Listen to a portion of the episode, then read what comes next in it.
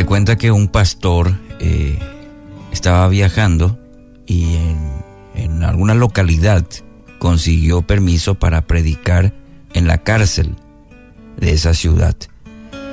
Y el hijo de, un amigo lo acompañó. Después de la predicación, este joven, que no era cristiano, le dijo al predicador, espero que su sermón haya impresionado a estos criminales. Unas palabras así de esta clase debe hacerles mucho bien. A lo que el pastor le respondió, ¿te hizo bien a ti? Pero es que usted estaba predicando a los presidiarios. El pastor meneó la cabeza y dijo, yo estaba predicando el Evangelio de Cristo y lo necesitas tanto como ellos. Primera Timoteo 1:15. Palabra fiel y digna de ser recibida por todos. Que Cristo Jesús vino al mundo para salvar a los pecadores, de los cuales yo soy el primero. Querido oyente, todos, todos necesitamos de manera urgente conocer y vivir el Evangelio. Mirando este texto, acabo de citar, entender las implicancias de este Evangelio nos va a ayudar. Las palabras del apóstol Pablo.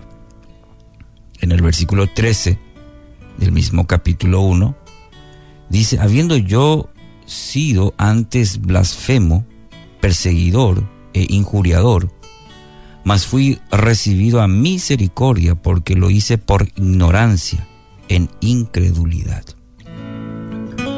Este era el pasado, el pasado del apóstol Pablo. Cuando leemos las cartas paulinas y todo lo que el apóstol Pablo ha hecho por el Evangelio, por la iglesia, pero aquí encontramos el pasado del apóstol Pablo, que dice que él creía que estaba en lo correcto anteriormente, y ese proceder suyo era resultado de su ignorancia de su incredulidad, dice el apóstol Pablo. Sí, recuerda, eh, inclusive él había participado, por ejemplo, eh, en el asesinato de Esteban, era parte de esa turba ahí que apedreó a Esteban, él estaba, él conocía, eran eh, las escrituras, persiguiendo a los cristianos, y un evento importante era justamente camino a Damasco. Algo ocurrió en la vida del apóstol Pablo que tuvo un encuentro personal. En su incredulidad, en su ignorancia, perseguía a los cristianos, creyendo hacer lo correcto. Pero hasta el día que tuvo ese encuentro personal con Cristo, camino a Damasco, su vida cobró otro sentido, otro valor, otro propósito. Pero aquí quisiera resaltar el hecho de que Pablo dice ignorancia e incredulidad.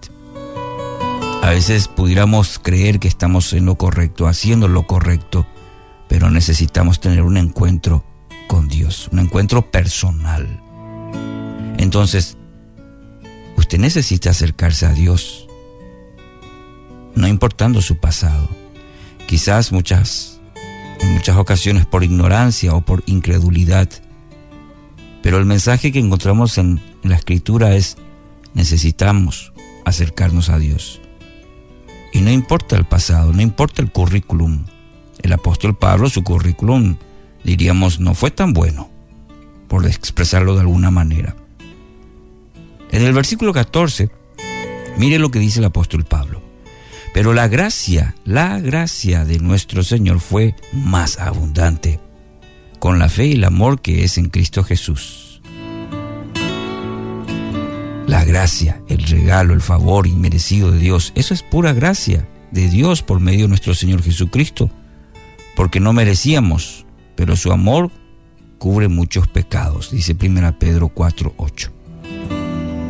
Su amor cubre muchos pecados. Y esta palabra debe escuchar toda persona. Espero que esta mañana este mensaje no mío, sino de la Sagrada Escritura, la palabra, para que toda persona escuche que la gracia, el regalo de Dios, es abundante con la fe y el amor que es en Cristo Jesús, como dice el apóstol Pablo. Cristo Jesús vino al mundo para salvarnos. Cristo Jesús vino al mundo para salvarte, para salvarte. Todos somos pecadores. Romanos 3:23, por cuantos todos pecaron, nuestra condición destituidos de la gloria de Dios. Esta era, eh, era nuestra condición, esta era nuestra condición sin Cristo. Pero permítame decirle en esta mañana la buena noticia, que es el Evangelio. La gracia de Dios, la gracia disponible por medio de Jesús. Él ha pagado nuestra culpa, Él ha pagado su culpa.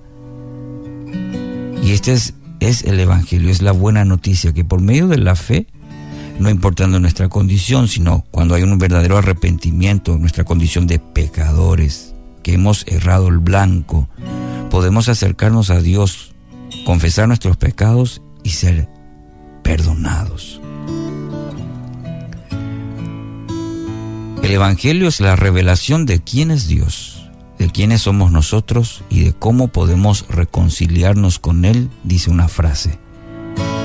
Le repito, el Evangelio es la revelación de quién es Dios, de, de quiénes somos nosotros y de cómo podemos reconciliarnos con Él. Somos pecadores y podemos reconciliarnos con Él por medio de la obra de Cristo Jesús en la cruz. No lleve ese peso del pecado. Sea libre.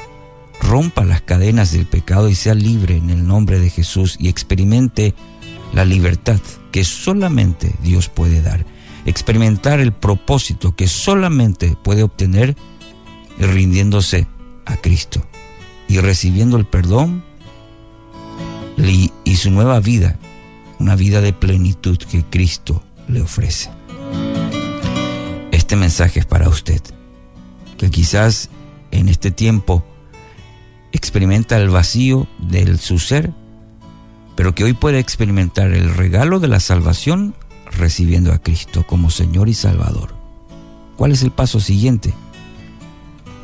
Digan esta mañana, esta mañana de que la salvación está golpeando la puerta de su corazón, como dice las palabras, yo estoy a la puerta y llamo, si alguno abre, puerta, yo entraré y cenaré con Él y Él conmigo, es la promesa.